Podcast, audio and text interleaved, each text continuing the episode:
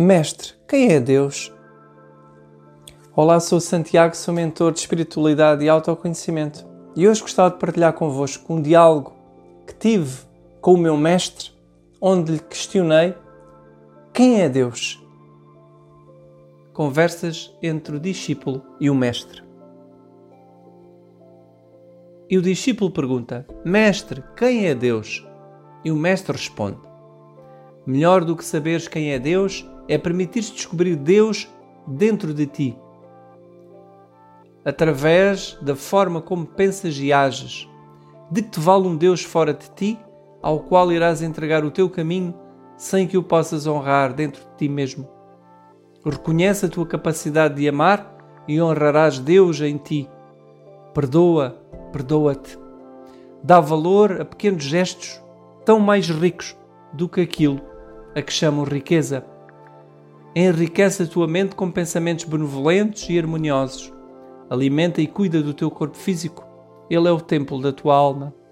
Observa o mundo como um só barco, onde todos sois responsáveis e estáis juntos. A cada gesto, reconhece Deus em ti e nos demais. Recordo-te que os teus irmãos mais perdidos são os que mais necessitam de amor, não de julgamento e dor.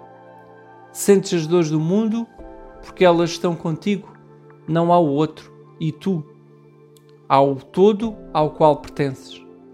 Honra Deus em ti, na tua atitude, na tua presença, não fora de ti.